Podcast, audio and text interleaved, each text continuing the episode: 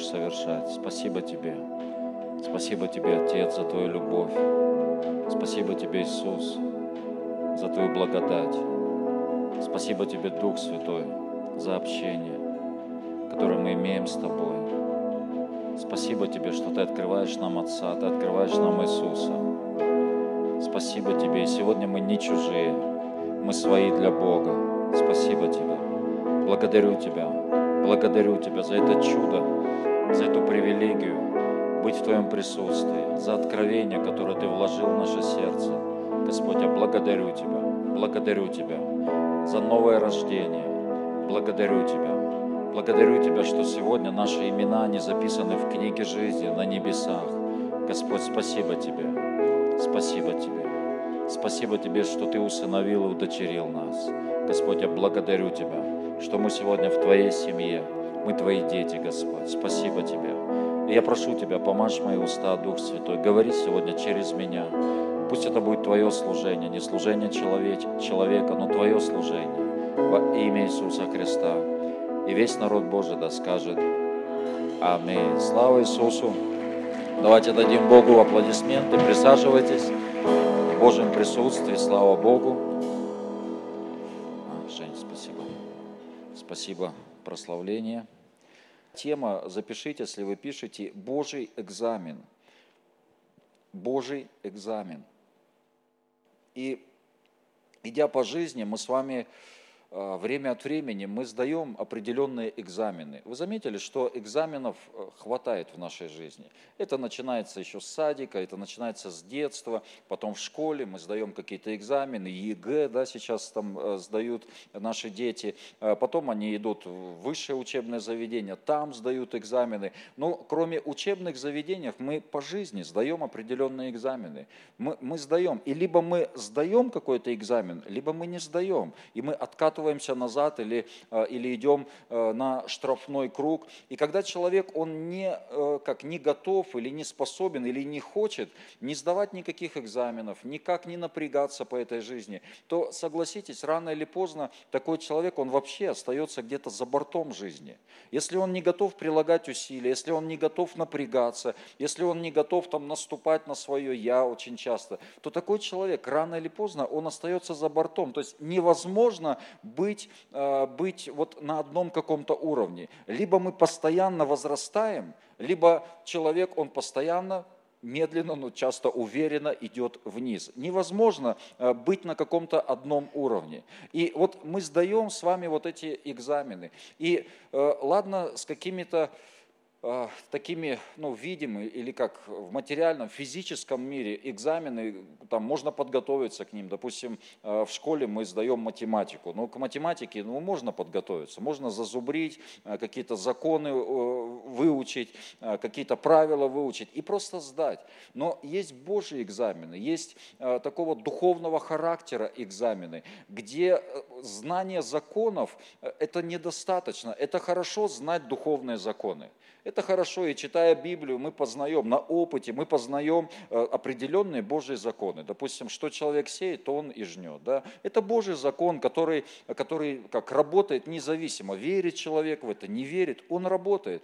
И одно дело знать вот эти вот законы, но этого недостаточно. Нужно еще знать того, кто дает эти законы. Вот в духовном мире очень важно знать законодателя, не просто законы. Мы не можем узнать просто все формулы, все законы, и э, это гарантирует нам, что мы теперь сдадим все экзамены. Нет. Можно знать абсолютно все законы, но быть вообще, быть второгодником вечным, идти вот на этот штрафной круг, ходить вокруг одной горы 40 лет. И поэтому очень важно сотрудничать с Богом. Когда мы говорим о духовных Божьих экзаменах, очень важно, необходимо вот это сотрудничество с Богом. Потому что Потому что у Бога есть, ну как, есть времена, есть времена посещения определенные. И если я не знаю Бога, то я могу просто пропустить. Есть времена благодати, есть времена, когда Бог открывает какие-то двери. а есть времена, когда Он закрывает эти двери. И если я не вошел в эти двери, но у меня мало шансов потом, ну, как достучаться или, или войти. То есть есть времена. Библия говорит о том, что всему свое время. Вы помните? Всему свое время. У Бога есть вот как времена благодати. Я могу знать, вот, я могу знать все законы, но тем не менее я должен еще понимать, у меня должно быть вот это сотрудничество со Святым Духом, чтобы мне не пропустить, чтобы мне сдать эти экзамены, чтобы мне войти вот в эти открытые двери. И проблема-то здесь вся в том, что мы этого не видим. Если там математики, ну все понятно, формулы, но здесь это духовный мир, это духовные экзамены, и мы этого не, не видим, и туда мы входим верою, туда мы входим верою. И так, чтобы сдать Божьи экзамены или сдавать вот эти Божьи экзамены, э, нам необходимо знать законодателя, нам необходимо знать того, кто дает эти законы. Давайте посмотрим числа, 14 глава, 11 стих. И это история, э, когда израильский народ, они подошли к обетованной земле, и э, там 12 соглядатаев, они пошли, высмотрели землю, и когда они вернулись, мы помним 10 из них, они сказали, мы не войдем, это нереально. Это был определенного рода экзамен для них – экзамен, они должны были войти вот в эту землю. И сказал Господь Моисею, доколе будет раздражать меня этот народ, доколе будет он не верить мне при всех знамениях, которые делал я среди него. Он говорит, и когда они испугались войти, когда они не сдали вот этот экзамен, Бог говорит, доколе я столько знамений давал в их жизни. В чью жизнь Бог приносил какие-то знамения? И когда я говорю знамения, часто мы, ну как мы думаем, ну что-то там на небесах должно что-то произойти, там Бог на, на небесах должен что-то написать. Но Бог это просто Божье проявление в нашей жизни. Говоря о знамениях, это Божье проявление. Кто имел Божье проявление в своей жизни? Когда Бог вот просто приходил, когда Бог благословлял, когда Бог, может быть, сверхъестественно радость какую-то принес. Вот стоишь, может быть, посреди какой-то трудности, и вдруг раз радость пришла. Это Бог, это Божьи знамения. И этих знамений, если быть внимательным и посчитать или записывать, если эти знамения, то этих знамений вообще масса. Просто масса в нашей жизни. У нас на школе один брат свидетельствовал, по-моему, он с тюрем, да, не по-моему, с тюремного центра. И он говорит, я когда приехал в центр, там несколько дней прошло, и я вижу такую картину. Мы, говорит, стоим там, ну, своей кучкой, и один служитель, а, недалеко от него села птичка. Ну, вот села птица, и этот служитель подошел и погладил эту птицу. И он говорит, ну, я думаю, ну, надо же, ну, как вообще, как, кто когда-нибудь гладил вот так, таким образом птицу? Никто, да, и я тоже в том, мне никогда такого. И, он, и это было для него знамение. Но он говорит, но э, это знамение омрачало только ну, тот факт, что кто-то гладит птичку, а кто-то со стороны смотрит. И он говорит, я смотрел на это со стороны, и я думаю, что у него вот это желание, вот мне бы так, мне бы так. И говорит, я уже забыл про это, и прошло какое-то время. Прошло какое-то время, наверное, несколько месяцев, он уже служителем был. И он выходит из центра, и он говорит, я смотрю, птичка сидит. И я подошел ее и погладил. И он говорит, и для меня это было, ну, как Божье проявление. И Бог таким образом сказал мне, что я, я люблю тебя. Я люблю тебя. И знаете, вот и, для, для, и таких подобных знамений на самом деле очень много в нашей жизни – очень много. Я уже рассказывал, ну, как-то перед одной конференцией я был в офисе, и какое-то такое, знаете, давление было, и вот такое э, на улице какая-то погода, там чуть ли там плюс 10 градусов, это июль месяц, вот должна начаться конференция, дождь льет, дубак такой, холодина, и такой у меня, знаете, и внутри тоже холодок такой, э, холодин, и я, и я хожу по офису и молюсь, молюсь, и потом вдруг я открываю глаза и смотрю, бабочка. Бабочки вообще в такое время вообще не летают. И бабочка на улице, и она садится мне на капот, прямо вот, знаете, впереди. Вот именно там много машин стояло. Но она ни на какую машину не села. Бабочка же знает, на какую машину садится. И она садится именно на мою машину, на капот. И вы не представляете, что произошло со мной такой мир вообще мое сердце наполнил. Я понял, что это, вот Бог, Он таким образом, Он проявил себя, показал знамение.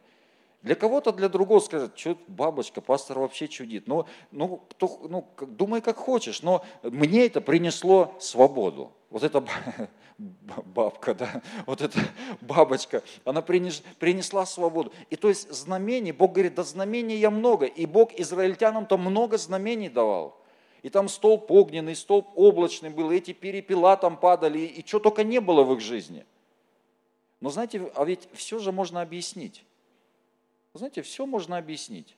Столб огненный, столб облачный. Сегодня э, многие э, ученые, они объясняют это. Это просто природное явление. Это же все, ну, это природное явление.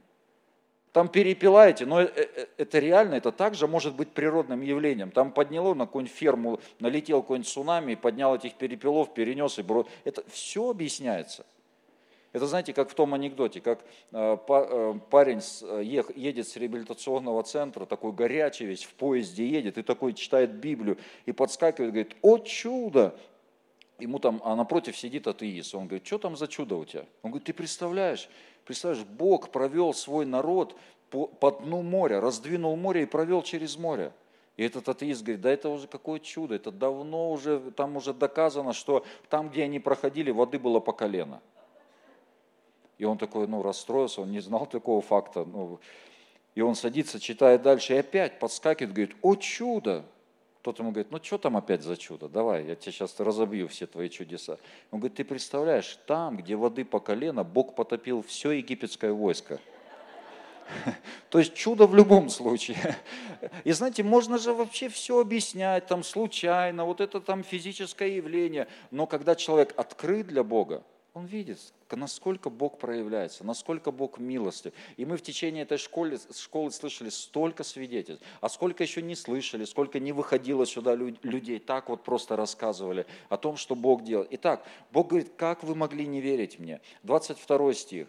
Все, которые видели славу мою и знамения мои, сделанные мною в Египте и в пустыне, и искушали меня, уже десять раз и не слушали голоса моего, не увидят земли которую я склятвую обещал отцам их. Все раздражавшие меня не увидят, но раба моего Халева за то, что в нем был иной дух, и он совершенно повиновался мне, введу в землю, в которую он ходил, и семя его наследует ее». Итак, теперь вопрос – но а как же все-таки, это же духовная сфера, это, это не дважды два четыре, а как же нам понимать-то вообще, как же нам не пропустить-то, как нам сдать эти экзамены, как нам войти вот в эти открытые двери, мы же не видим это физически, как вообще, как это происходит вообще.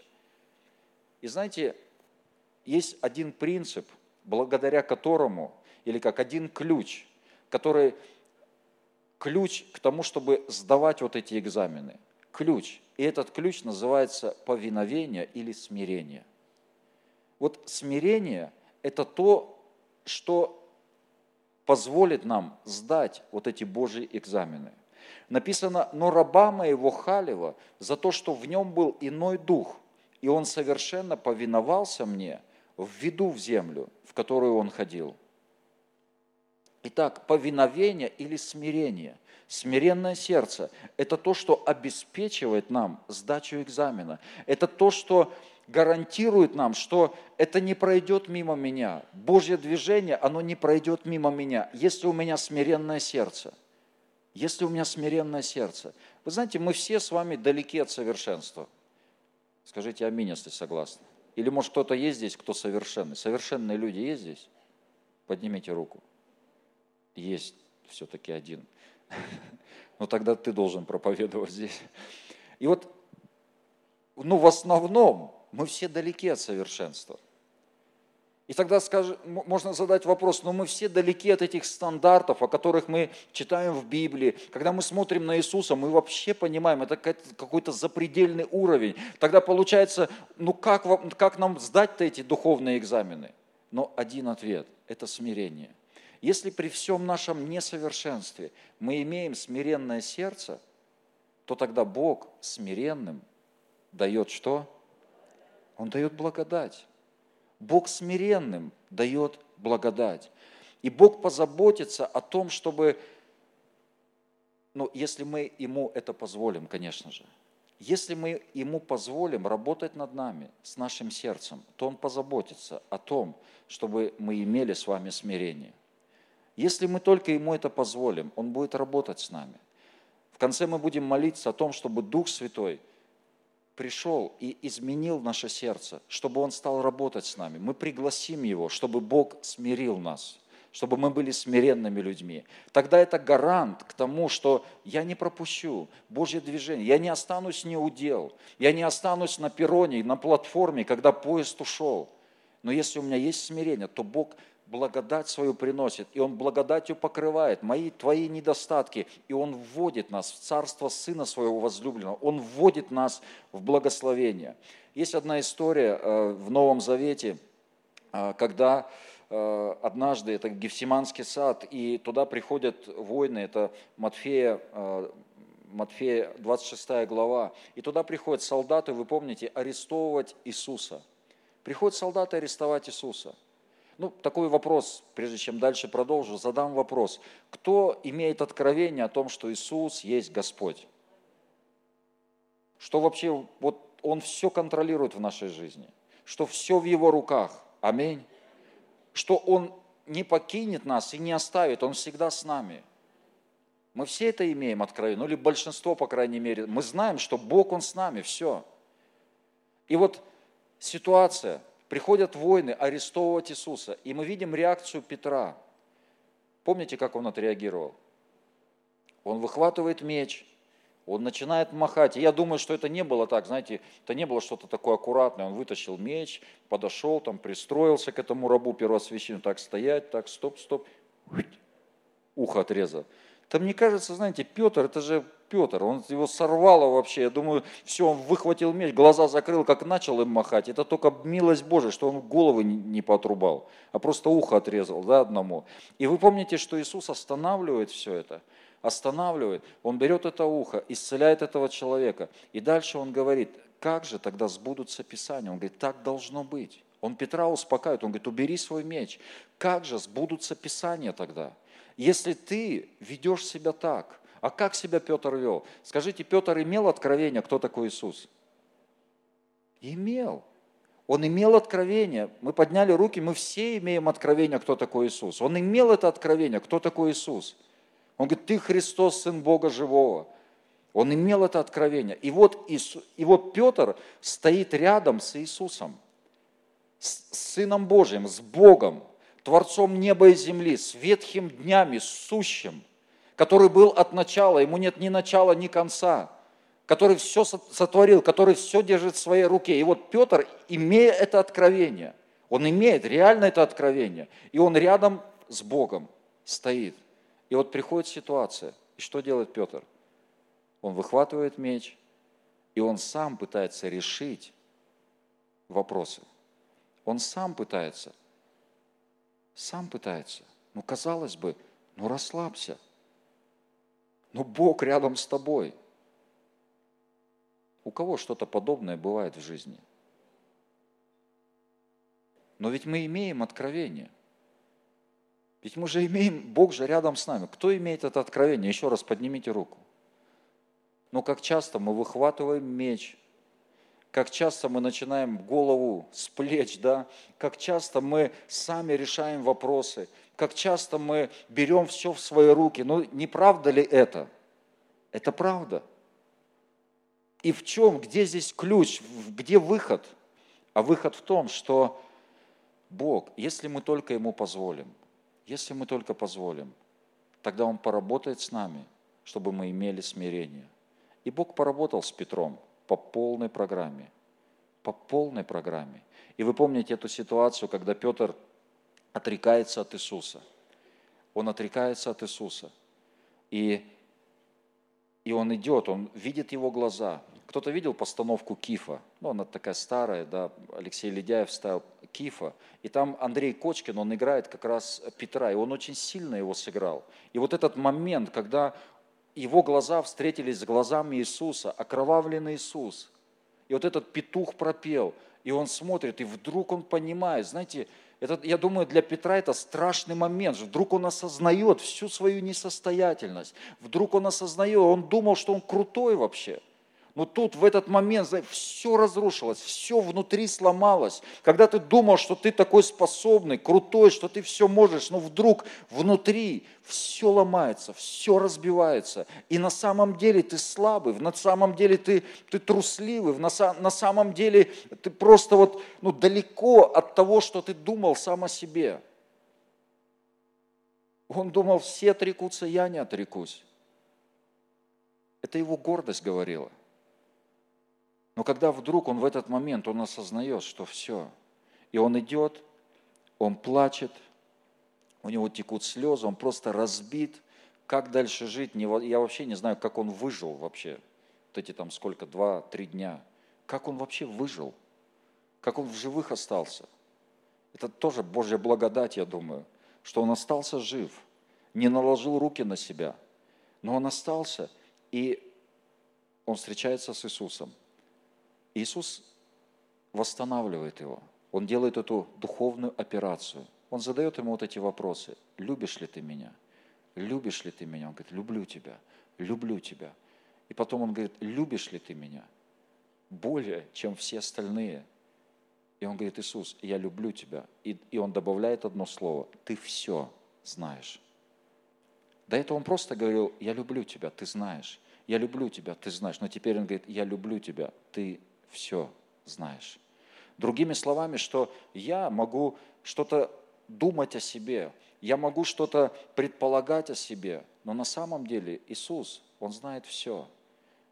И другими словами, Петр говорит, Иисус, я люблю тебя, ну или как мне кажется, что я люблю тебя. Я уже не знаю, то ли я тебя люблю, то ли я тебя не люблю, но ты все знаешь. И вот это момент, момент сокрушения, момент смирения. Иисус, ты все знаешь я доверяю тебе, я уповаю на тебя, все, я отказываюсь от своего я, я отказываюсь брать все в свои руки, я доверяю свою жизнь тебе. Ты все знаешь.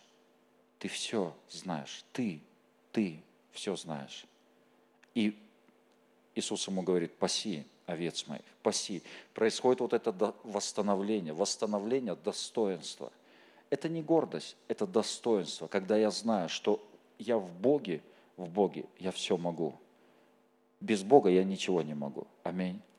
И это процесс вот этого смирения. Бог провел Петра. Бог провел Петра этим путем смирения. И если мы это позволим Богу, Он проведет нас путем смирения. Я не говорю о том, что обязательно это что-то должно быть очень трагическое, как это у Петра, обязательно что-то такое из ряда вон выходящее. Нет, нет еще раз нет. Нет. Иисус сказал, что бремя мое, оно легко, и иго мое благо. И если мы берем на себя это бремя, мы говорим, Иисус, я позволяю тебе, вот делай то, что ты хочешь в моей жизни. Делай то, что ты хочешь. Тогда я не пройду. Не пройду. Не пройду как израильтяне, они посмотрели на эту обетованную землю, и они сказали, да мы не сможем вообще туда войти, потому что логически вообще мы не можем. Но то, что им нужно было, это доверить Богу, поверить Его Слову. Давайте мы откроем Исход 3 глава. Исход 3 глава.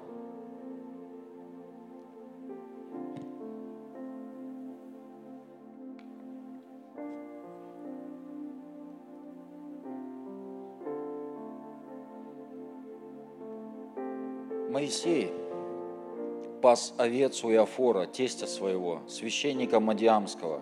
Однажды провел он стадо далеко в пустыню и пришел к горе Божией Хариву. И явился ему ангел Господень в пламени огня из среды тернового куста. И увидел он, что терновый куст горит огнем, но куст не сгорает. Моисей сказал, пойду и посмотрю на сие великое явление, от чего куст не сгорает – Господь увидел, что он идет смотреть, и возвал к нему Бог из среды куста и сказал, «Моисей, Моисей!» Он сказал, «Вот я». И сказал Бог, «Не подходи сюда, сними обувь твою с ног твоих, ибо место, на котором ты стоишь, есть земля святая». Итак, Моисей пасет овец, и он видит, как куст горит и не сгорает. И второй стих. «И явился ему ангел Господень в пламени огня из среды тернового куста». И третий стих. Моисей сказал, пойду и посмотрю на сие великое явление, от чего куст не сгорает. Итак, мы прочитали, что является ангел. Является ангел. И вопрос к вам. Что пошел смотреть Моисей? Он пошел посмотреть ангела или он пошел посмотреть на горящий куст? Мы прочитали с вами, что он пошел посмотреть на горящий куст. Вот представьте картину. Куст горит. И это было как естественным явлением в то время для той местности, потому что это очень жарко, это пустыня, и просто кусты от, ну как, от того, что они раскалены, они вспыхивали иногда. И это было ну как естественным явлением. Куст мог гореть. И вот представьте, горит куст, что является естественным явлением, и рядом стоит ангел с крыльями. Ну, возможно. И Моисей написано, ну вы кого бы пошли рассматривать, куст, что является естественным, или, или ангела? Ну я бы, ну сто процентов, мы бы все на ангела, да, устремили свой взор. Другое слово тут мне. Но и знаете, я думаю, я думаю, что никакого ангела он и не видел. Я вчера это читаю, и у меня вообще откровение. А он ангел это не видел. Потому что он пошел бы посмотреть на ангела. Написано, что ангел явился из среды вот этого горящего куста. И то, что куст горел и не сгорал, это как раз и было проявление ангела.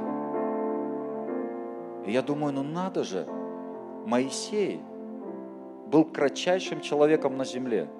Кстати, он сам про себя это написал, но тем не менее, но это тоже нужно иметь смирение, про себя такое написать. И он, знаете, вот он уловил, что что-то что происходит – что-то не то, что-то происходит. И он уловил вот это что-то незначительное, в чем-то незначительном, в чем-то малом он уловил, что что-то здесь не так, что-то происходит. И он пошел посмотреть на сие явление.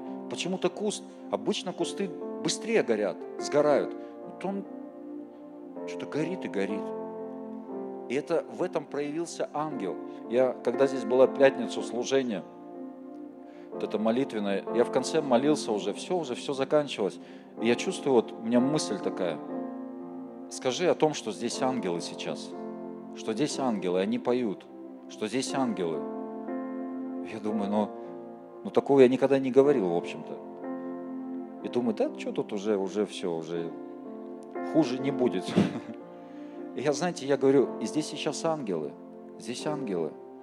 И сегодня свидетельствовали, ну, по меньшей мере, вот два человека с утра. Они говорили, мы видели ангелов, мы видели вот эти картины, что здесь ангелы.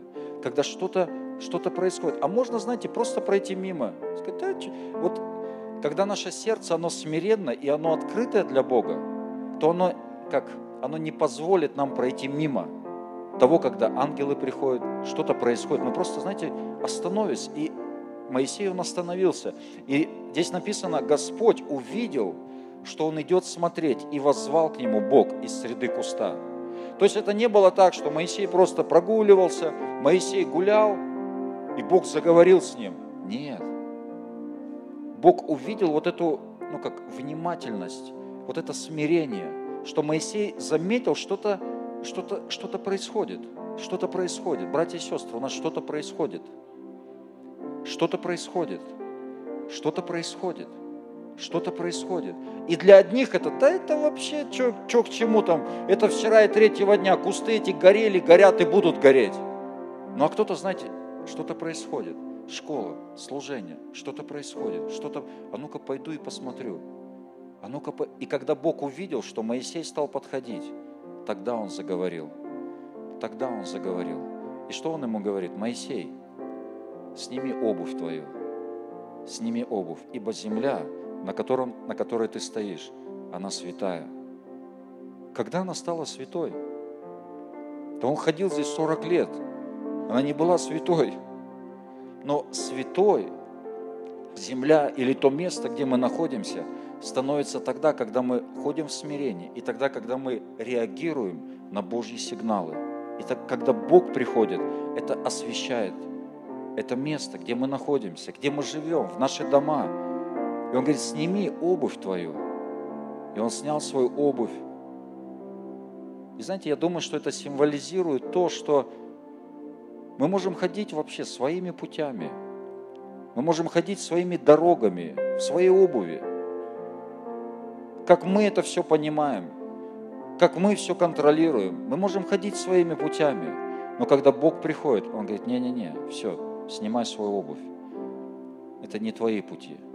Поэтому Моисей, о Моисее потом сказано, что сынам Израилевым Бог показывал чудеса, Бог показывал дела, а Моисею он открывал пути, пути, потому что у него была вот эта способность откликнуться на Божий призыв, откликнуться на Божий зов, откликнуться.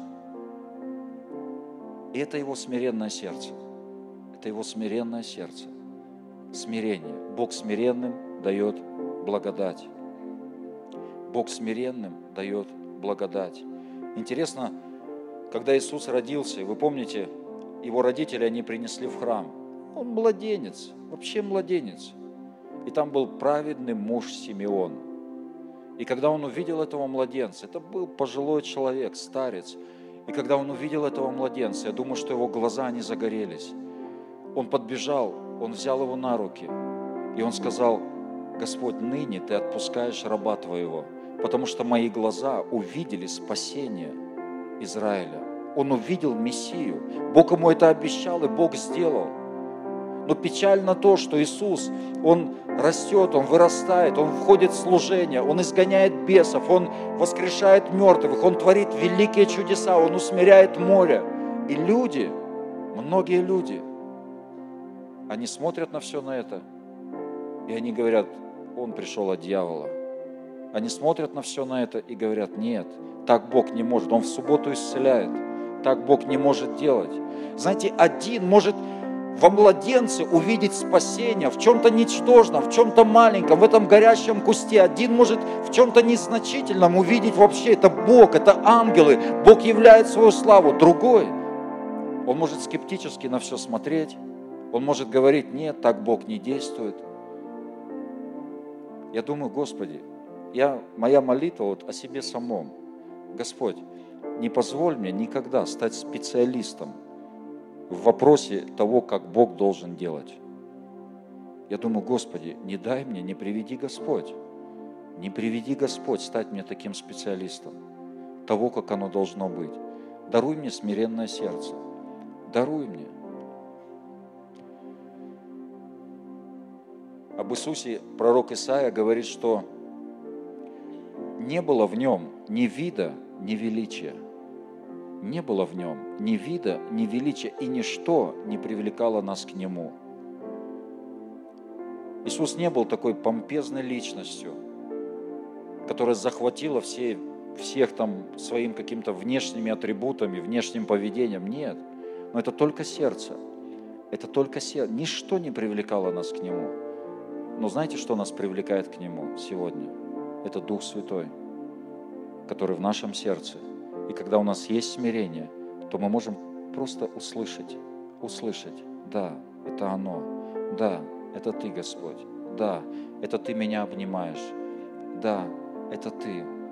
Сестра свидетельствовала сегодня утром, а, тоже, по-моему, из Нерюн, говорит, тут нашествие нерюнгринское – на нашу землю. И она говорит, я, я в пятницу тоже на последнем служении, я говорю, Господь, обними меня, пожалуйста, обними меня. И к ней подходит какая-то сестра и обнимает ее. И говорит, это Бог тебя обнимает. Она говорит, а я знаю. И Бог ее, Бог обнимает. И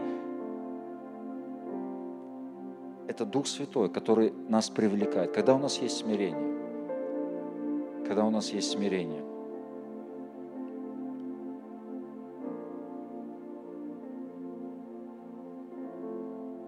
У меня еще есть несколько местописаний, но чувствую, не надо их читать. Аминь. Вот сейчас я так чувствую в смирении. Давайте мы сидите, давайте мы помолимся. Склоним головы и помолимся о том, чтобы Дух Святой принес это смирение в нашу жизнь. Если только мы этого хотим, Он, Он совершит это, Он принесет это. Если мы только готовы к этому, если мы готовы, если мы хотим быть людьми, которые не топчутся на одном месте, но которые входят в эти двери, сдают эти экзамены, Божьи экзамены, то Бог позаботится об этом. Давайте мы помолимся. Господь, я прошу Тебя. Прославление можете поднять? Господь, я прошу Тебя. Пожалуйста.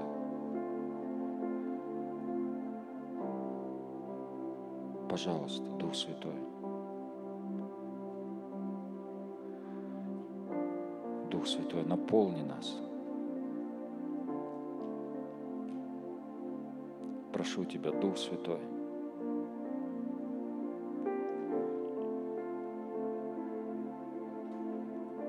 Я прошу Тебя,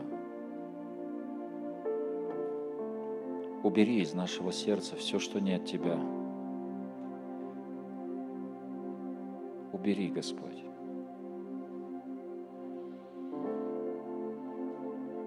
Убери, Господь. Уравняй пути, Дух Святой, в нашем сердце,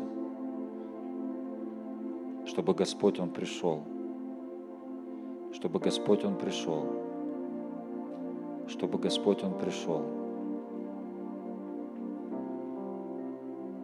Чтобы наша жизнь, она была землей святой, потому что Ты приходишь в наши обстоятельства, в наши дома, в наши отношения, в наше мышление, в наши финансы – это Твоя земля, Господь.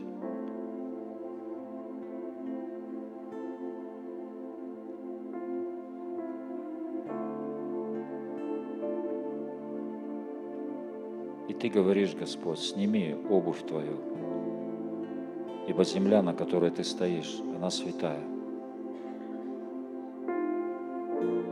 Она не была таковой вчера и третьего дня, но сегодня, но сегодня – когда мы смиряемся перед Тобой, Ты приходишь, Господь.